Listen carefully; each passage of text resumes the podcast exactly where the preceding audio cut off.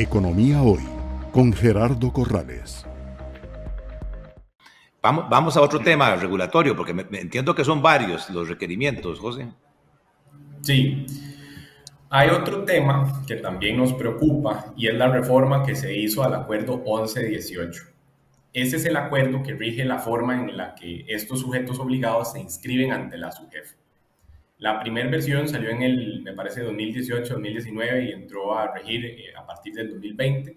Ya hoy por hoy las empresas, por lo menos todos nuestros asociados, ya no tienen más claro que tienen que estar inscritos porque al principio hubo mucha duda, ¿verdad? De si yo soy una empresa de tecnología, si tengo que estar, no tengo que estar, si estas obligaciones me aplican o no me aplican. Pero yo diría que ya hoy, dos años después de que entró en vigencia la norma, eh, ya la mayoría de las empresas lo tienen claro que tienen que estar registradas. Hay dos temas que se reformaron que no estaban antes, eh, uno del todo y el otro no tan claro. El, artículo 20 de esta norma dice o decía que las entidades financieras no podían tener una relación con un sujeto que pareciera que era 15 o 15 bis y que no estuviera inscrito en la SUGEF. Y hasta ahí llegaba el artículo 20 anterior. Más allá de eso, o más bien ahora en la reforma, el artículo 20 dice lo mismo, pero ahora agrega que las entidades financieras tienen obligaciones con sus clientes, ¿verdad? Y obligaciones con la ley 7786 de verificar entonces que estos artículos 15 o 15 bis estén cumpliendo también con la regulación, lo cual a nosotros técnicamente nos parece incorrecto. Quien debe hacer esa fiscalización es su jefe, no una entidad financiera. ¿Y cuál es el problema con eso?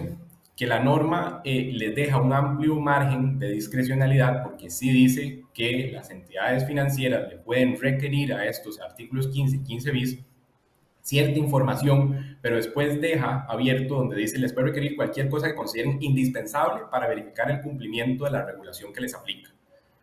Y aunque al final del artículo 20 se incluyó un párrafo que dice no se puede solicitar información estratégica o de otra índole, solo aquella que sea necesaria para el tema de prevención de legitimación de capitales, prácticamente todo yo lo puedo fundamentar en eso, porque si yo le pido lista de clientes a mi, ¿verdad? A, a este artículo 15, lo estoy haciendo porque quiero verificar que él esté cumpliendo con los a su cliente, o si le pido lista de proveedores, o si le pido el análisis que hizo con respecto a los productos tecnológicos que tiene para ver cuáles son los riesgos a los que está expuesto.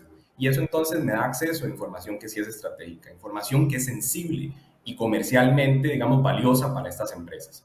Y si la empresa se niega, el, la entidad financiera les puede cerrar la cuenta bancaria. Y desbancarizar mata a cualquier empresa, porque entonces ya no puedo pagar salarios fácilmente, ya no puedo ¿verdad? cumplir con mis obligaciones, recibir pagos.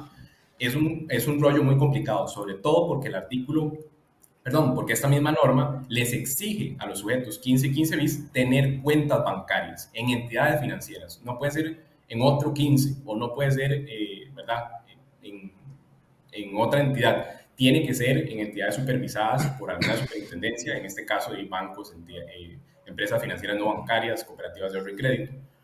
Pero déjame entender, déjame entender, José. Digamos, si yo soy un banco Banco Nacional, Banco Costa Rica, BAC, quien quiera que sea. Yo tengo mis obligaciones, ¿verdad? De conocer el cliente y de eh, definir su perfil y luego pues ver si su comportamiento está acorde con ese perfil de movimientos y si no reportarlo como una operación sospechosa a las autoridades correspondientes. Así es. A ver, ese banco tiene una cartera de clientes, ¿verdad? Clientes industriales, clientes comerciales, clientes agrícolas y entonces, claro, sí es responsabilidad del banco asegurarse que conoce sus clientes, ¿verdad? Y que este, los tiene bien identificados en cuanto al origen de los fondos. Lo que te estoy interpretando es que eh, esa obligación de control de lavado de dinero, en el caso de los 15, 15 bis, que son entidades también supervisadas por la SUGEF, se les está pidiendo que el control lo haga el banco donde esa fintech tiene su cuenta corriente, así es. Eso es una forma exactamente de interpretar ese artículo 20, porque les da, le desarrolla tanto el punto de que la entidad financiera puede requerir la información para verificar el cumplimiento de la normativa, que definitivamente esa es una de las interpretaciones válidas de ese artículo 20. Yo como entidad financiera le puedo ir a pedir a usted lo que considere indispensable para verificar que usted, artículo 15, cumpla con esas obligaciones de prevención de la intimación de capitales, que entonces sí va mucho más allá de conocer al cliente. Eso ya es, eso es una fiscalización, casi que una auditoría regulatoria.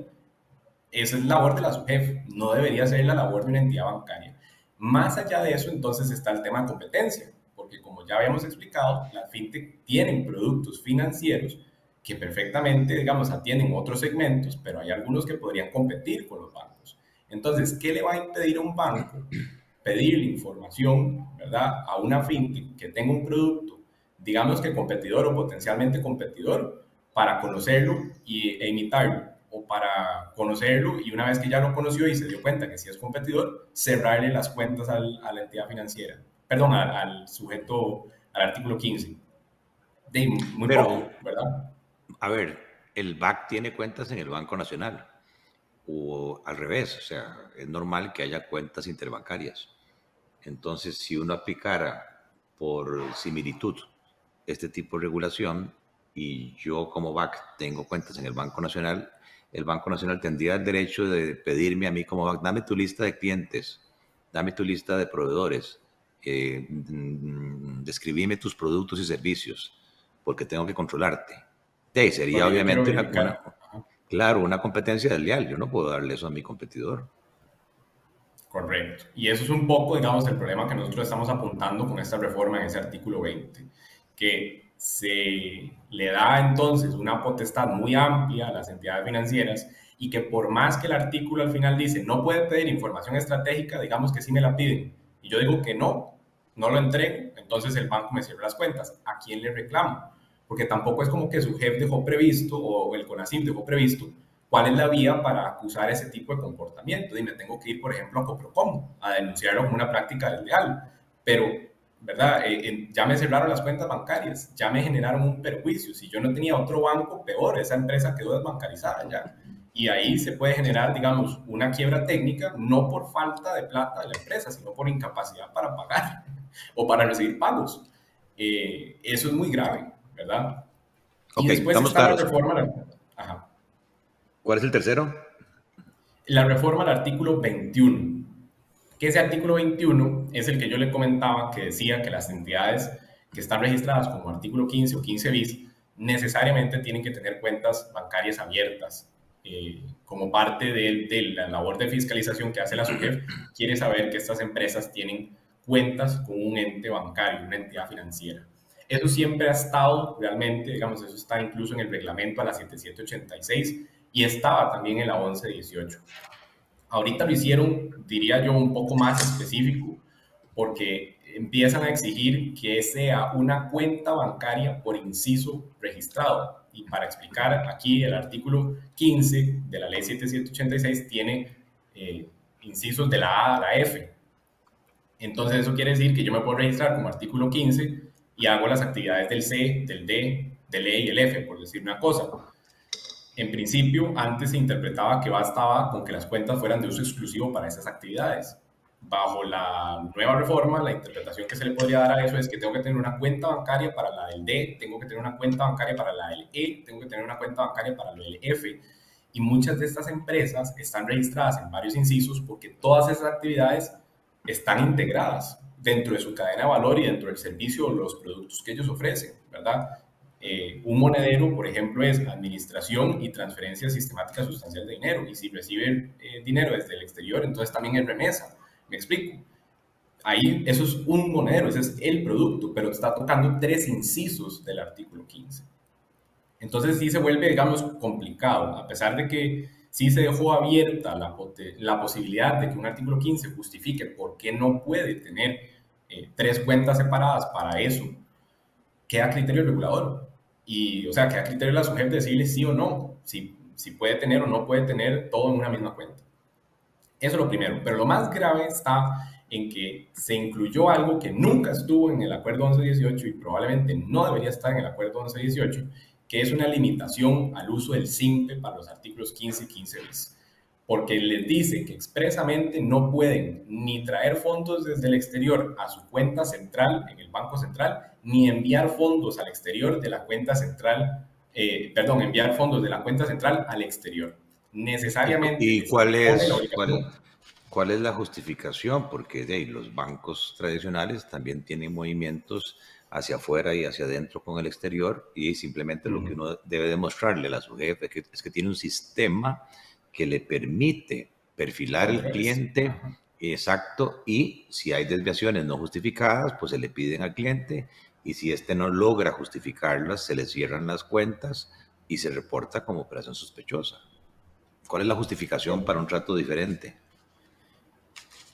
Eh, francamente, no lo entendemos muy bien creemos y consideramos que es un tema de desconfianza con respecto a estos artículos 15 y 15 bis, porque como usted bien lo dice, ellos tienen la obligación de estar conociendo al cliente, ellos tienen obligaciones de cumplir en materia de prevención de la intimación de capitales y entonces los fondos que se están trayendo desde el exterior deberían estar verificados o el origen de los fondos debería estar verificado y el cliente debería estar identificado también. Entonces, Pero vamos a ver, José, o sea, yo conozco a, los señores reguladores, este, gente profesional, gente racional, gente capaz. Este, cuando un regulador de, actúa de esa manera es porque tiene que haber algún antecedente o tiene que haber alguna sospecha eh, de que no se están cumpliendo los requisitos, los controles.